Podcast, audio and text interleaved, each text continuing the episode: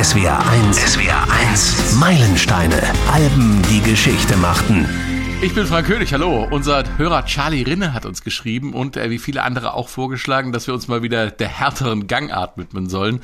Klar, werden wir von Zeit zu Zeit immer mal wieder machen. In der vorletzten Folge gab es ja schon Nevermind von Nirvana und auch Metallica, das sogenannte Black Album, wird demnächst unser Thema sein. Hat diesen Sommer mit großem Neuveröffentlichungsfestival auch 30. Geburtstag gefeiert. Aber heute geht's äh, an die Wurzeln von Metal und Speed Metal, wie manche sagen. A Fireball von Deep Purple feiert 50. Geburtstag wieder dieses epochale Musikjahr 1971. Wir hatten schon davon und es kommt noch das ein oder andere große 50 Jahre Jubiläum dazu in diesem Jahr. Fireball ist das zweite Album der legendären Mark II Besetzung von Deep Purple mit John Lord, Ian Pace, Ian Gillan, Roger Glover und Richie Blackmore. Es gilt als das experimentellste Album in dieser Besetzung und es ist nach weit verbreiteter Meinung das erste Metal, ich sagte es ja schon, oder sogar Speed Metal Album. Die Band war gar nicht so richtig zufrieden mit dem Werk. Warum das so ist, darum geht's jetzt hier bei uns in der nächsten knappen Stunde und so klingt Fireball.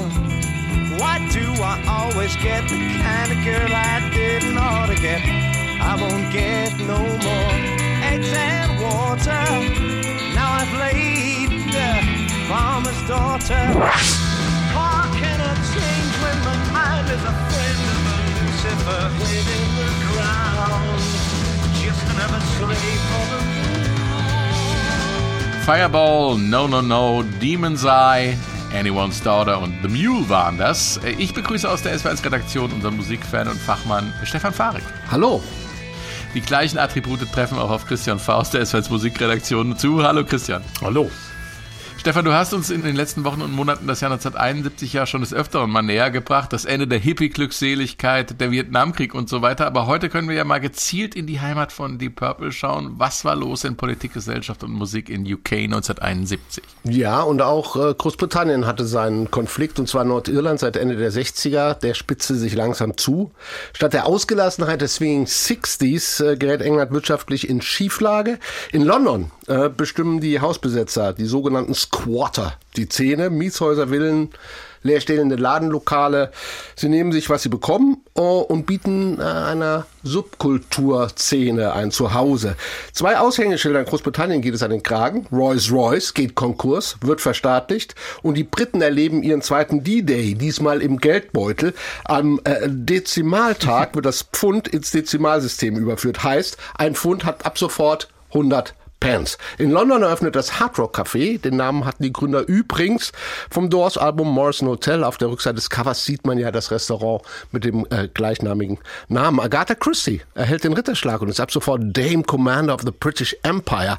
Und äh, musikalisch ist England mächtig am Rocken. Ja? 1971 erscheint der Who Meilenstein Who's Next, Jethro Tulls Album Aqualung und Led Zeppelin legen die Latte mit ihrem vierten Album mal richtig hoch. Und äh, bei Deep Purple, ja, da geht so ein bisschen die Krankheit um. John Lord hat Rücken, ist klar, wenn man die Hammond-Orgel immer schleppen muss, da, das, das ist Gewicht.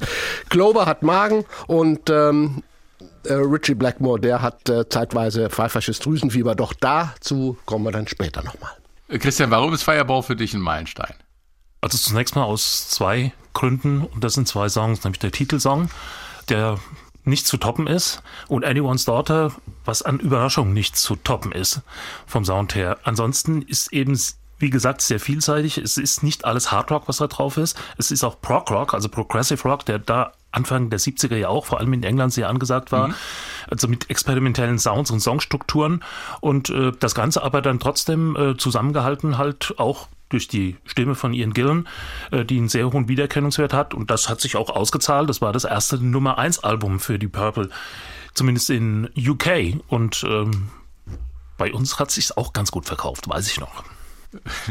Weißt du noch, wann du es zum ersten Mal gehört hast und was du dabei gedacht hast? Ich habe es zum ersten Mal gehört, als es rauskam, aber ich habe zunächst mal auch den Titelsong im Radio gehört, als das rauskam. Und das war schon gewaltig, muss ich sagen. Der Titeltrack ist auch gleich der Opener des Albums. Hier kommt Fireball und achten Sie mal ganz genau auf den Effekt am Anfang. Äh, was ist das?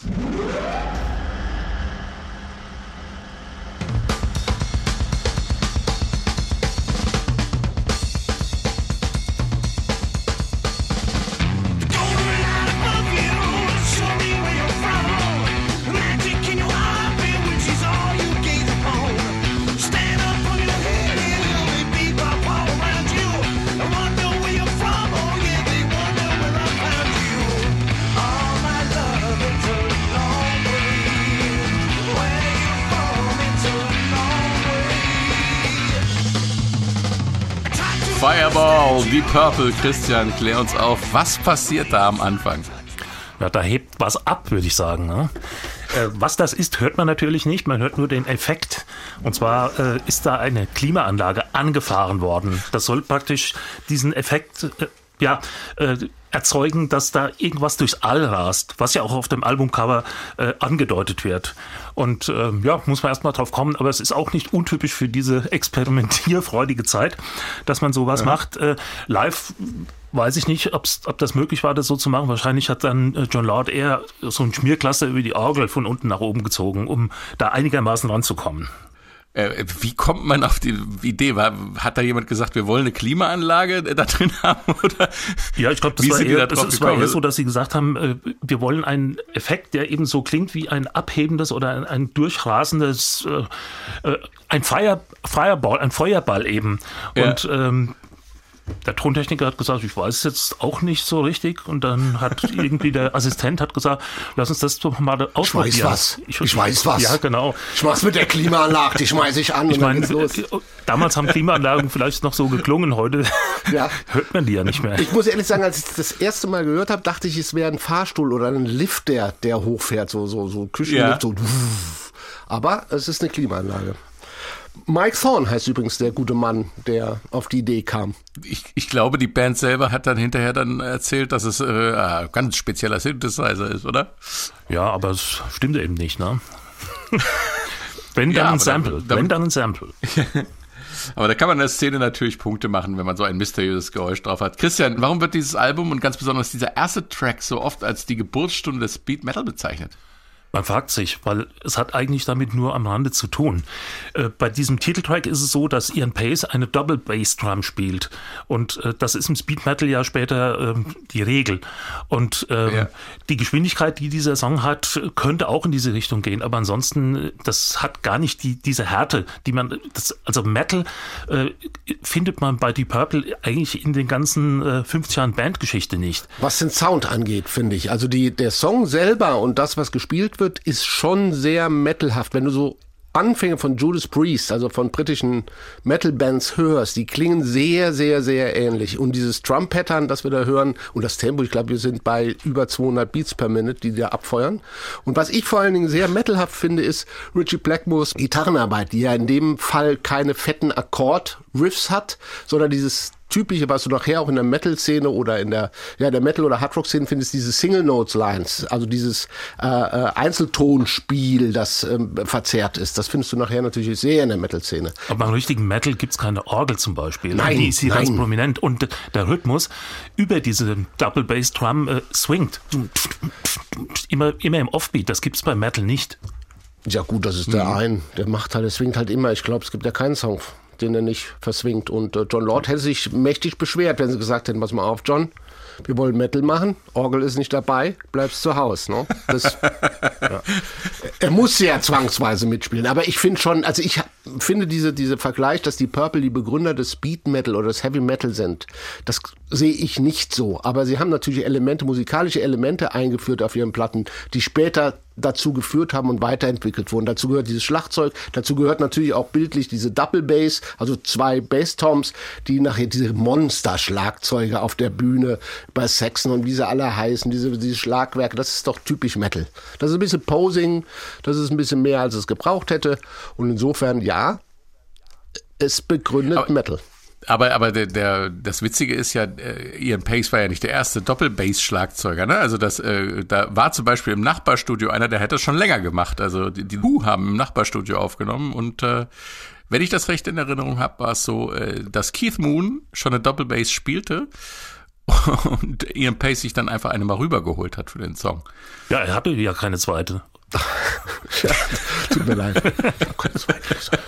Und wenn er diesen Effekt wollte, muss, er, muss er sich eben eine leihen. Genau. So hat äh, The Who in gewisser Weise Entwicklungshilfe bei Deep Purple geleistet, wenn man das äh, so sagen kann. Ähm, ganz prägnant und, und äh, unglaublich abgefahren ist der Solo-Teil vom Song Fireball. Da hören wir jetzt mal rein.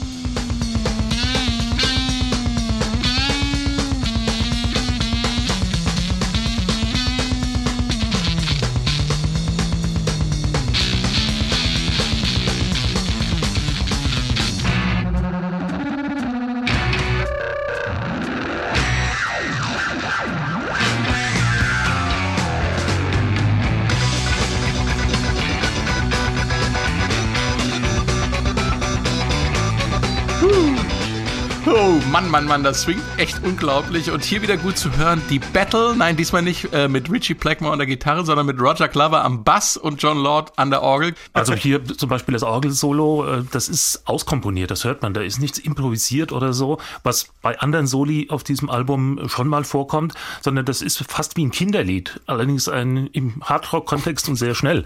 Und vorher das Bass-Solo, ich hatte mal Gelegenheit, Roger Glover zu fragen, ob er sich daran erinnert, wann er zum ersten Mal Bass-Solo gespielt hat. Das konnte er nicht. Und ich kenne überhaupt nur zwei, die er gemacht hat. Eins ist auf der Machine Head und eins ist, ist eben das hier. Und äh, er selbst sagte, also wenn ich meine eigenen technischen Fähigkeiten mit denen von John Lord oder von Richie Blackmore vergleiche, muss ich froh sein, dass ich überhaupt mitspielen darf. Ja, aber das Bass-Solo ist schon ganz Besonderes. Also das hat ja am Anfang dieses, man nennt das Banding, das heißt Seiten ziehen. Und äh, ich mag gern allen, die da draußen zuhören und sich diesen Podcast äh, anhören, mal empfehlen, gehen Sie mal in den Musikladen, nehmen Sie sich mal einen Bass in die Hand, legen Sie mal einen Finger auf den Boden und versuchen Sie mal äh, diese Seite richtig nach oben zu ziehen. Das ist ja schon ein bisschen wie ABC-Alarm, was er spielt. Uh, uh, uh. Und das ist technisch schon eine schwere Nummer. Dazu ein bisschen so ein Distortion, ein Fassgerät hieß das. Klar, das äh, ist auch Understatement, wenn der das natürlich, sagt von sich. Aber ich finde, der Anfang vom Orgelsolo, der hätte auch gut äh, dieses Fireball-Abhebegeräusch sein können. Eben, und ich vermute, live ist ja. dieser Effekt doch genutzt worden. Ja.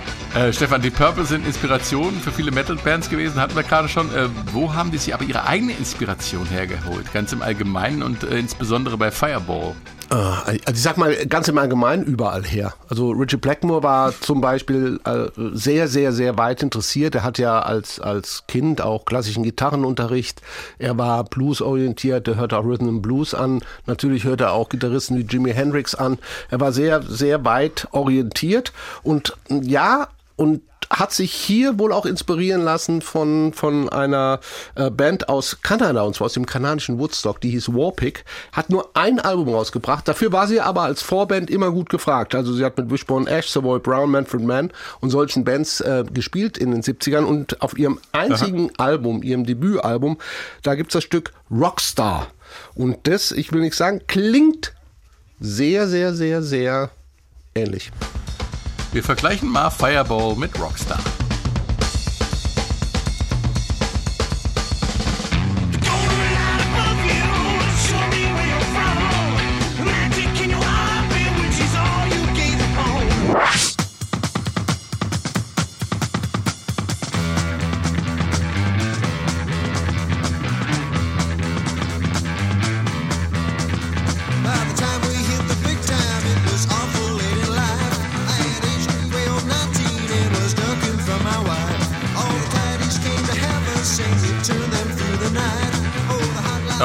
Ja, die Verwandtschaft, die kann man raushören, ne?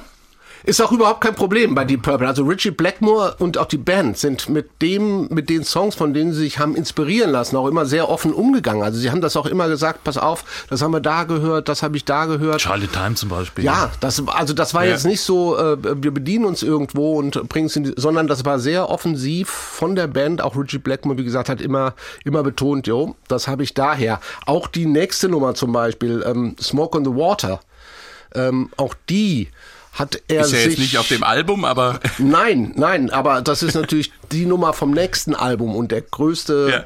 Riff-Super-Hit der von Deep Purple überhaupt. Und äh, das gab es auf dem 66er Album von ähm, Astro Gilberto äh, featuring Jill Evans und zwar war das Look to the Rainbow hieß das Album.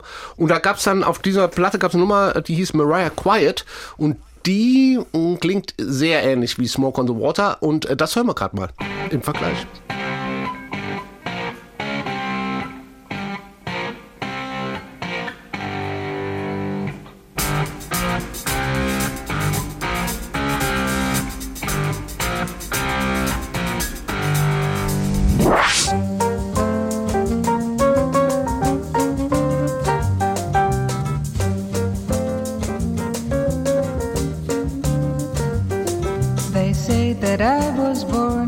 Es fällt nichts Neues vom Himmel, ne? Nein, und, und wie gesagt, ich möchte es auch mal betonen, weil alle jetzt sagen, oh, oh, oh, oh, oh, nein, das ist nichts Böses. Also Musik nein. lässt sich immer inspirieren, Musik wird immer durchdrungen von, von anderen. Auch das, was wir gehört haben, Smoke on the Water, dasselbe Riff, das ja auf sogenannten Quarten basiert, was ja eine Technik war von Richie Blackmore, dass er eben nicht diese Power Riffs in Quinten gespielt hat, also erste und fünfte Stufe, sondern erste. Das ist ja auch eine Sache, die er sich auch angeeignet hat. Das wird ja immer weitergegeben. Insofern nichts Böses, aber eine interessante Sache. Es gibt 1971 viele gesundheitliche Probleme bei Deep Purple. Stefan hat es ja zu Beginn schon kurz erwähnt. Ähm, kurz vor Natur muss Richie Blackmore mit pfeifischem Drüsenfieber ins Krankenhaus, Christian. Ja, das kann ich gut nachvollziehen. Ich hatte das nämlich auch mal in den 70er Jahren. Ich hatte das auch mal, ja. Da will man nicht auf der Bühne stehen mit. Das, das schafft man auch nicht. Ne? Aber wie gesagt, die Tour war jetzt angesetzt und äh, da suchte man einen Ersatzmann. Wie das manchmal so ist, einen Sub. Aber erstens müsste der das Repertoire kennen, zweitens müsste er so gut sein wie Blackmore und das ist nicht einfach. Jetzt kam man auf Al Cooper. Al Cooper war Mitglied Begleitband bei Bob Dylan damals und er war der Gründer der Brassrock-Band Blood, Sweat and Tears. Aber er war in erster Linie Keyboarder, speziell Hammond-Spieler. Hat auch Gitarre gespielt, aber jetzt nicht so, dass man sagt, äh, er, er kann einem Blackmore das Wasser reichen. Ne? Aber jedenfalls, äh, er kam halt auch, kam dazu, als er, als er gebeten wurde.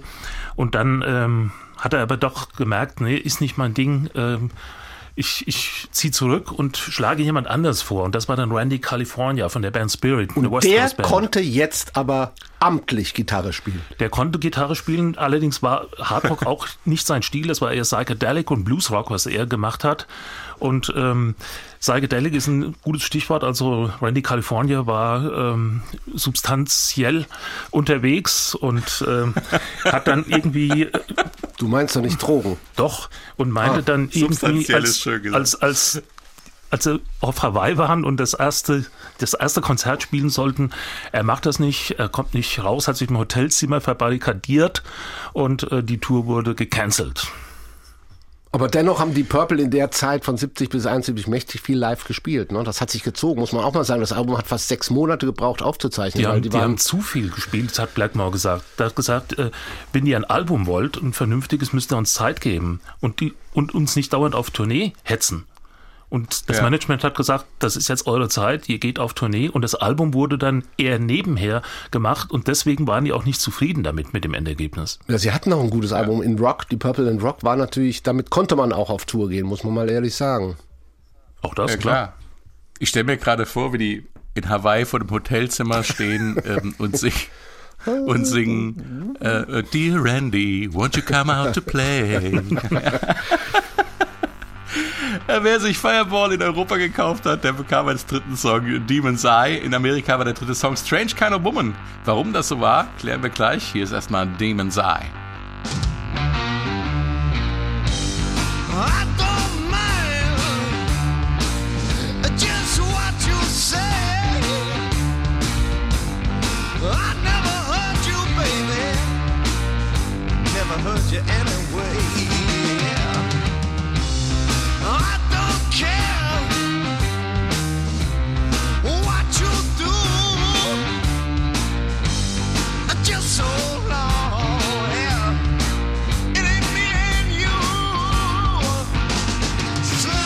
Demon's Eye in der europäischen Originalpressung der dritte Song auf Fireball. Schöne bluesige Nummer mit starkem Orgelsolo von John Lord. Aber ein richtiger Deep Purple Klassiker ist die Nummer nicht geworden. Strange Kind of Woman aber schon. Und den Song gibt's nur in der US-Version des Albums. Wir in Europa kennen die Nummer nur als Single und von Compilations und Live-Platten. Hier ist Strange Kind of Woman.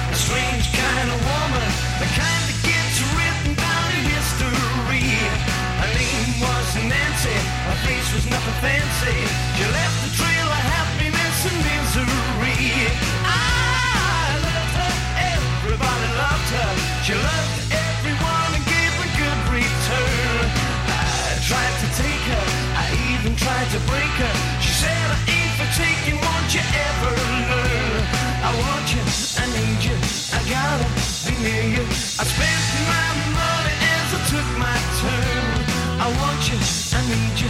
Strange kind of woman. Strange Kind of Woman, ein echter Deep Purple Klassiker. Und die Nummer ist nicht auf dem europäischen Album zu finden. What a Strange Kind of Story, Christian. Christian, Christian. Christian, Christian. Aber, aber nicht untypisch, auch für die Zeit nicht und auch für die Purple nicht. Black Knight beispielsweise ist auch auf keinem Album zu finden. Und Strange Kind of Woman klingt auch so ein bisschen wie Black Knight. Man hat auch versucht, offenbar eine Erfolgsformel zu kreieren. Ansonsten war die Purple ja keine ausgesprochene Singleband, sondern schon eine Ja. Albenband. Ne? Und ähm, man hat wahrscheinlich kommerzielle Erwägungen gehabt, dass man sagt, wenn wir das auf das Album draufnehmen, ähm, dann kaufen die Leute das Album und gut ist. Wenn wir dies als Single rausbringen, dann kaufen die beides. Nämlich äh, Aha, die Single ja. und, und das Album dann auch noch dazu. War bei den Beatles in den 60er Jahren gang und gäbe auch, dass sich europäische und amerikanische Pressungen unterschieden haben. Ja, das Ja. gab es eben auch. Vielleicht hat man da auch irgendwie Markt, Marktforschung betrieben, dass man gesagt hat, ähm, dass das wird da nicht so gut ankommen oder diese Marketingstrategie wird da nicht funktionieren. Deswegen haut ein Strange Kind of Woman äh, auf das Album drauf in Amerika. Und äh, ja, es hat ja auch funktioniert, muss man sagen. Und sie brauchten auch was, wir hatten drüber gesprochen, zum Überbrücken. Ja, die Zeit war lang, bis das Album fertig war. Und da war es natürlich ganz gut, dass man so zwischenzeitlich die, die Purple-Fans nochmal versorgen konnte mit einer amtlichen Nummer. Ja.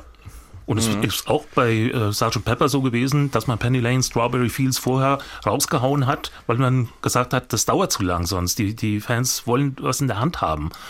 Und George Martin hat dann gesagt, das war der größte Fehler seines Lebens, dass er sich darauf eingelassen hat. Ähm, er hätte das lieber auf dem Album gehabt, im Nachhinein jedenfalls. Aber hier bei Deep Purple äh, ist nichts verloren gegangen, zumal das Lied ja auch live ein, ein Standard geworden ist für Deep Purple. Heute machst du es per Instagram, die Flamme am Lodern lassen. Ja. Und früher hast du Ja, die Single ja, ist so. rausgebracht. Genau, die Live-Version, vor allem die äh, vom Album Made in Japan, die ist natürlich großartig. Und ähm, Ian Gillan und Richie Blackmore spielen sich im Wechsel die Bälle zu mit Stimme und Gitarre. Wir hören da mal rein.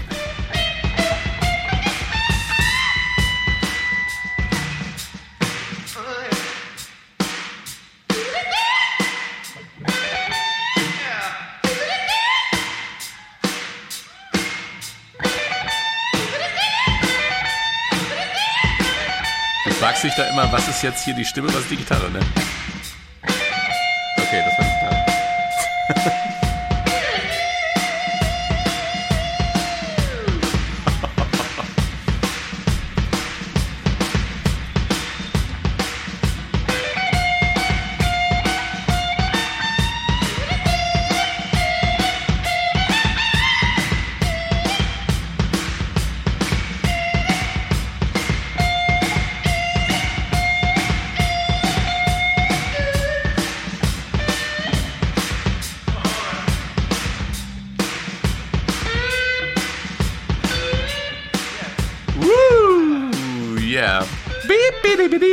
So schön spielen da Richie Blackmore und Ian Gillan zusammen. Grandios.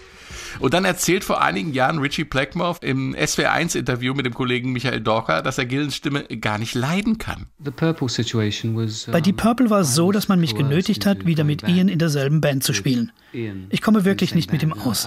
Die Plattenfirma aber meinte, das sei gut fürs Geschäft.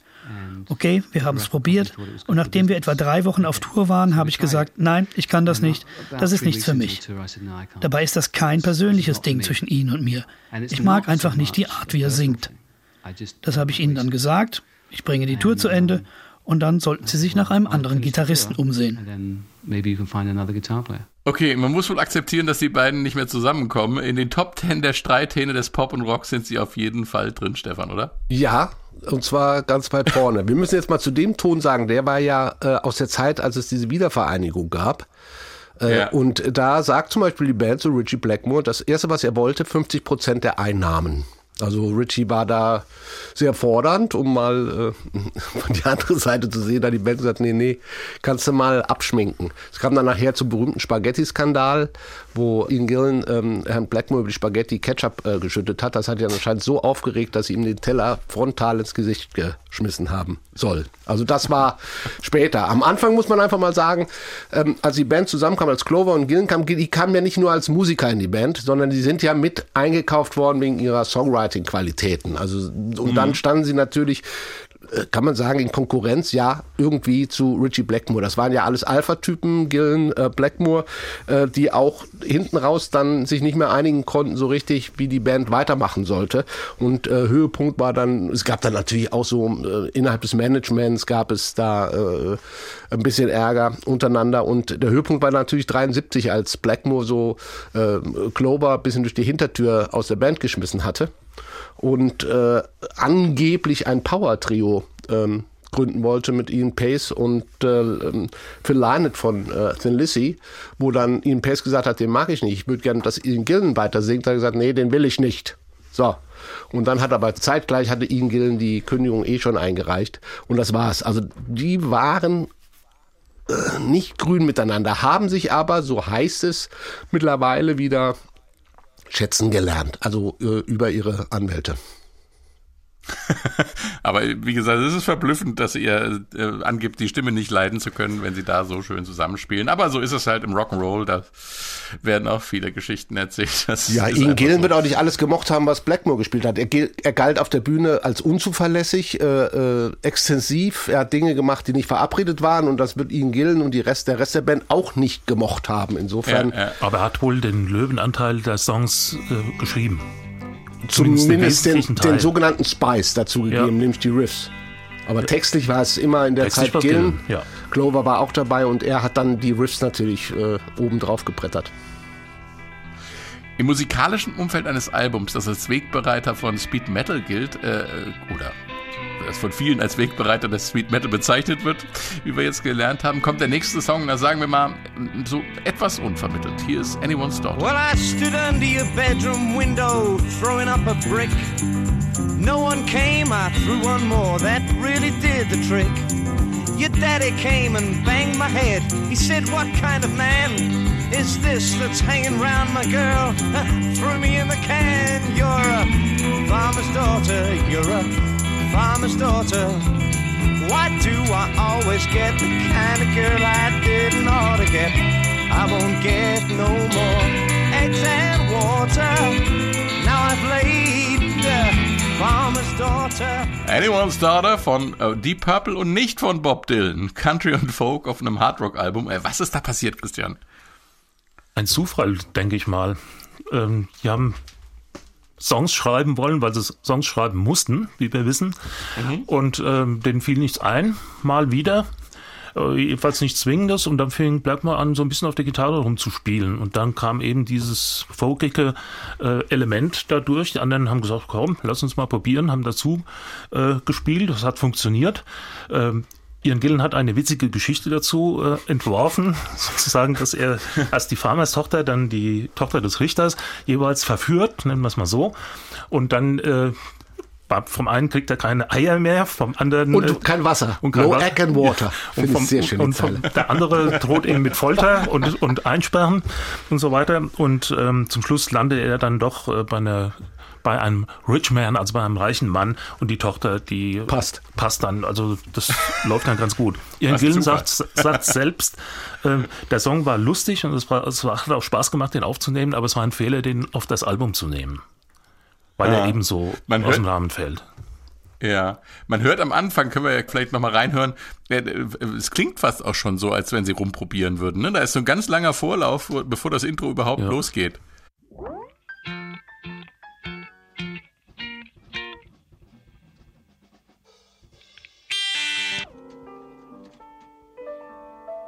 Ja, der mich übrigens gewundert hat, dieser Anfang. Also ich war da auch so hin und her. Ist das irgendwie, haben sie es mitgeschnitten oder ist das ein ganz komischer, seltsamer Einstieg? Es klingt auf jeden Fall sehr Auch das Klavier mysteriös. klingt irgendwie so, wie wenn das... so ein bisschen äh, Honky Tonk, so ein ja, bisschen genau. Country-Zeug auch ja, noch. Ja.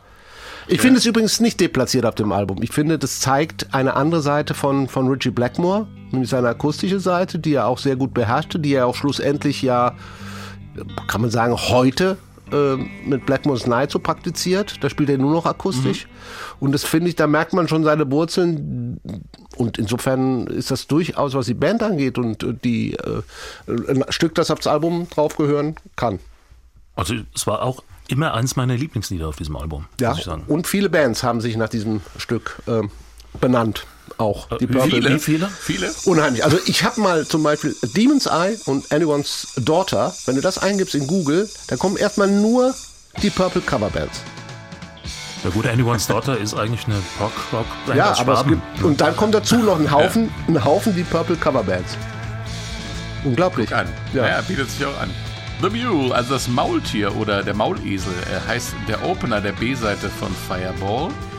Äh, wie ich finde, ein fantastischer Opener, äh, der einen in die zweite Seite mit seinem genialen Intro so richtig reinzieht.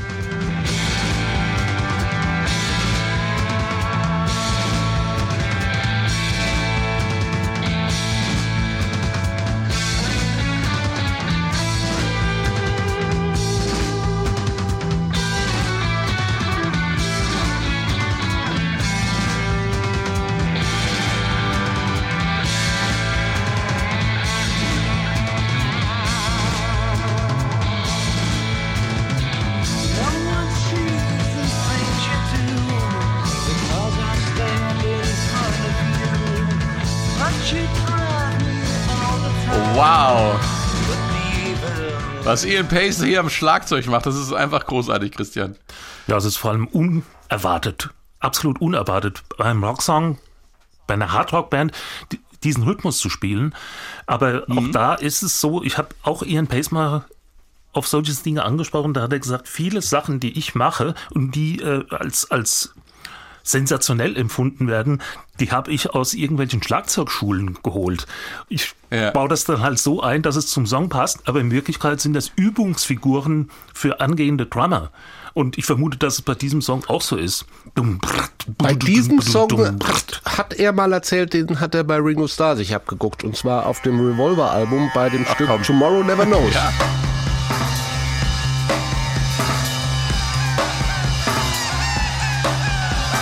Ja, und das sagt er auch, gibt er auch, auch da haben wir den Punkt. Es ist eine Inspiration. Er ist ein großer Verehrer von Ringo Starr, den er sehr, sehr, sehr, sehr mag und für einen großen Schlagzeuger hält. Ähm, und sagt, alles, was die Beatles, was er jemals auf einem Beatles-Album gespielt hat, hat er gespielt, weil er wusste, es muss genau dorthin. Also er verehrt Ringo Starr. Und da gibt es dieses Drum-Pattern, kennen wir auch, glaube ich, von Cream. Das sind diese Ginger Baker, dieses einmal mit den Stöcken über alle Trommeln bitte. Ähm, und das sind diese immer wiederkehrenden, gleichbleibenden, immer wieder dieselbe Ja, man könnte Schlagzeugfigur. heute einen Loop draus bauen. Absolut. Und die haben wir eben auch, findet man auch bei Tomorrow Never Knows von den Beatles auf dem Revolver-Album. Langsamer, sagt auch ein Pace, es war langsamer, ich habe es etwas schneller gemacht. Er mag vielleicht Mhm. die Schlagzeugschule noch dazugesetzt haben, aber da auch eine klare äh, Inspiration und eine klare Quelle bei dem Stück, woher dieses, ähm, diese Trommelfigur stammte. Ja, auch in, und im Live-Betrieb durfte äh, Ian Pace sich ja äh, bei dieser Nummer auch richtig austoben. Das hört man sehr gut auch auf Made in Japan. Ähm, großes Schlagzeug-Solo. Das würde jetzt allerdings den Rahmen dieses Podcasts sprengen, ähm, das komplett zu hören. Äh, Made in Japan ist übrigens sicherlich auch mal eine Meilenstein-Folge wert. Auch das lohnt sich immer wieder in voller Schönheit anzuhören. Vielleicht auch gleich nach diesem Podcast. In der Studioversion ist natürlich nicht nur das Intro grandios, sondern der ganze Song und auch der dreieinhalbminütige Instrumentalteil äh, mit Solos von John Lord und Richie Blackmore. Das Online-Portal AllMusic schreibt dazu, die letzten Minuten des Songs seien womöglich das beste Instrumental von Deep Purple. Hier ein kleiner Eindruck davon.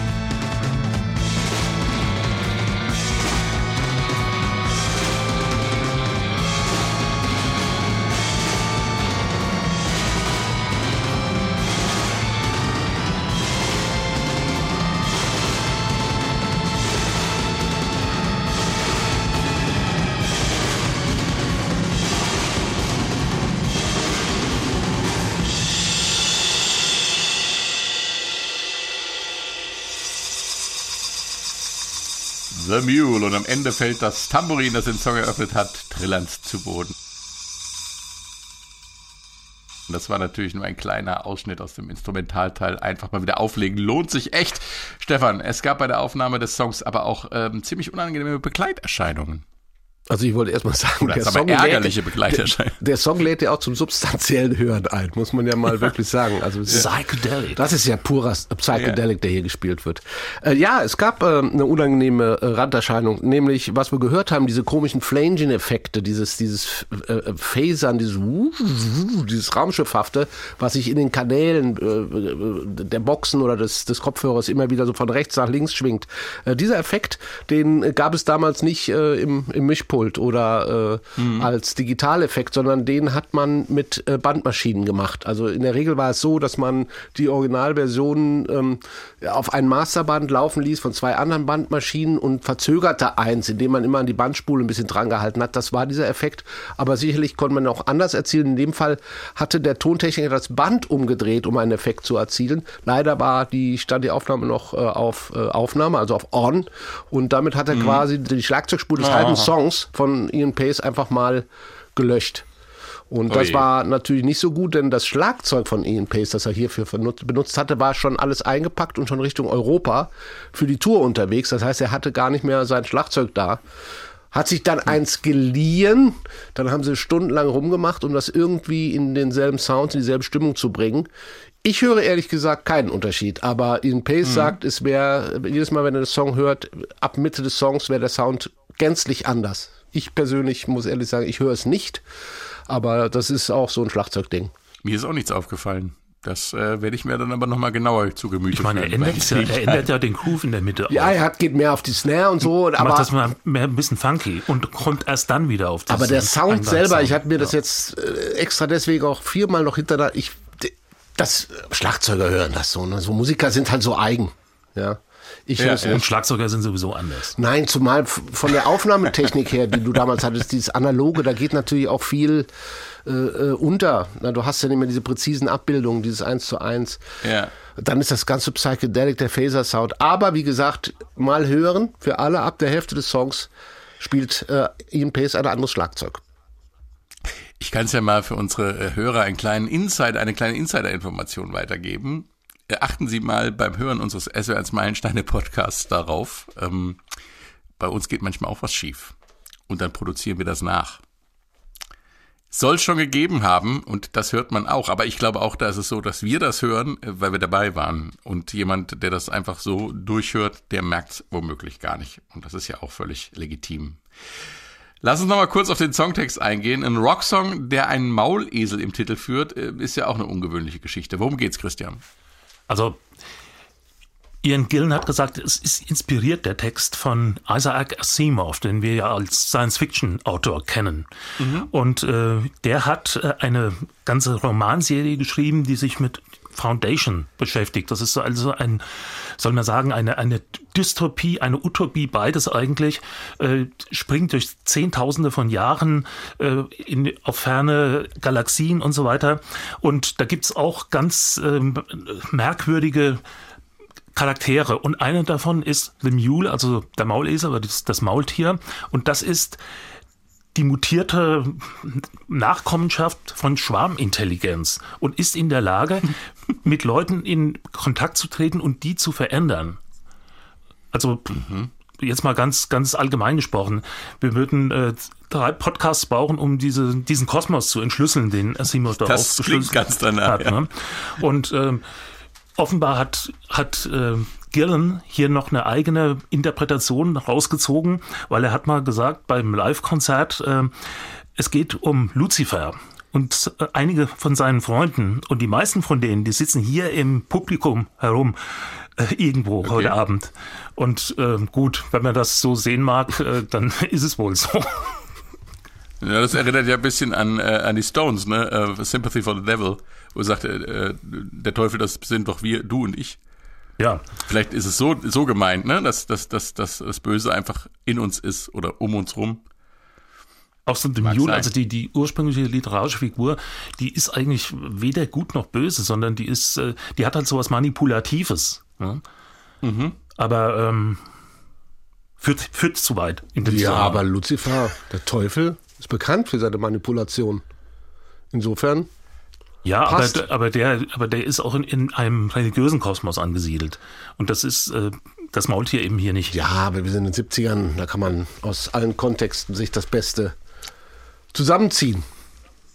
Ach hier, dann lass uns doch gleich noch über Fools reden. Das ist ja auch ein äh, sehr mystischer Song. Ähm, hier nochmal zur Erinnerung der Übergang vom Intro in die Strophe.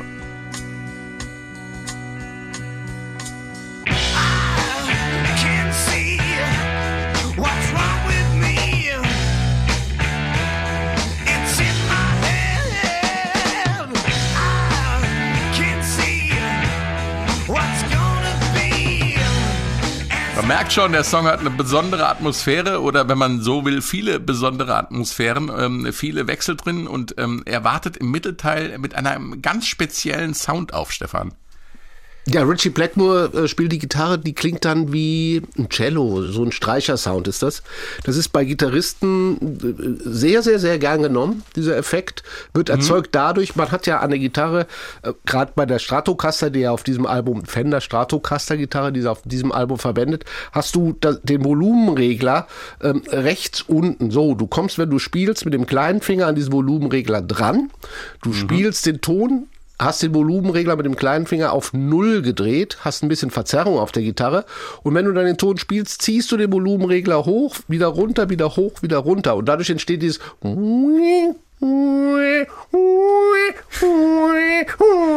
was natürlich bei der Verzerrung äh, so einen Streichersound gibt. Heutzutage Ja. kannst du das natürlich auch mit dem Volumenpedal machen, aber die coolen Jungs machen es mit dem kleinen Finger am Volumenpoti der Gitarre. Stefan, ich bin sehr beeindruckt, dass du jetzt hier den Ian Gi- Ian Gillen gibst und die Gitarre singst. Äh, wo ist deine Gitarre? Ach so, du bist, du bist nicht im Homeoffice, ne? Du Nein, sitzt im Studio. nein, ich hätte es dir nicht dabei. vorgespielt. Ich hätte diesen Effekt gerne vorgespielt. Vor allen Dingen kann ich ja. Ja, du hast diesen coolen kleinen Finger. Äh, Christian, was hat's eigentlich äh, mit Fools inhaltlich auf sich? Es geht um Narren, um den Tod, das Leben. Äh, So, richtig schlau bin ich daraus nicht geworden. Also es könnte eine Fortsetzung eigentlich von äh, Mule sein irgendwo. Kommt ja auch, kommt ja auch danach. Ähm, und es ist so, äh, dass die, ja, der, der, der Ich-Erzähler, nennen wir es mal so, ähm, hat das Gefühl, er gehört nicht zu den anderen dazu. Er, ist verloren Anders, er ist irgendwo, anders ne? als die anderen. Die anderen leben. Er ist ein lebender Toter, wenn man so will. Er ist ein Zombie. Und äh, egal, was die anderen machen, äh, er macht es anders. Oder er kann da nicht mithalten. Und äh, ist deswegen eben isoliert und äh, ja, Hast du sehr schön erklärt. Also ich kam bei dem Text auch nicht weiter, muss ich ehrlich sagen. Also es ist eine sehr schöne Geschichte, wenn man ihr zuhört, wenn man den Text liest. Aber ich glaube, weiter kommt man auch nicht. Nein, Muss man ja auch nicht. Weil es ist ja Lyrik, es Man ist kann- handlungsfrei. Eben. und man kann auch einfach dem kleinen Finger von Richie Blackmore lauschen und sich vorstellen, dass er mit der E-Gitarre, mit seiner Strat ein wunderbares Cello-Solo spielt. Äh, Das war's auch schon wieder mit dem SW1 Meilensteine Podcast für diesmal. Ich bedanke mich fürs Zuhören und natürlich bei meinen Kollegen, ähm, den Mitstreitern Christian Fahr und Stefan Fahrich. ich sag's sehr gerne. Ich auch. Legen Sie Fireball am besten gleich mal wieder auf. Vielleicht auch die Purple Made in Japan. Oh Mann. Und wenn Sie weitere Meilensteine, Vorschläge, Anregungen oder Kritik haben, äh, dann her damit. Meilensteine.swr.de. Ich bin Frank König und tschüss. Eine Woche, ein Album, ein Stück Geschichte. Die S41 Meilensteine. Ähm, äh, Christian. Ja, also Ah, nee, ich meine, Quatsch. Nee, warte. Ja. Ach doch, klar. Wir wollten eine kurze, so, wir wollten Ja, eine kurze Gesprächsrunde über das. Chris, Chris, doch, ja. Ich dachte, ich hätte einen Stefan ansprechen müssen. Nein, Christian, erzähl. Legen Sie Fireball am besten gleich mal wieder auf. Ähm, äh, vielleicht auch äh, die Purple Big in, äh, Big in Japan. Vielleicht auch die Purple Made in Japan. Oh. In der Studioversion ist natürlich nicht nur das Intro grandios, sondern auch der dreieinhalb Stunden, äh, dreieinhalbminütige Instrumentalteil mit Mann, ich höre die Platte immer noch. Die läuft schon seit dreieinhalb Stunden, der eine Song. The Mule und am Ende fällt das Trampolin, das äh, Trampolin. The Mule, sehr schön. The Mule und am Ende fällt das Tambourin, das den Song eröffnet hat, trillernd zu Boden.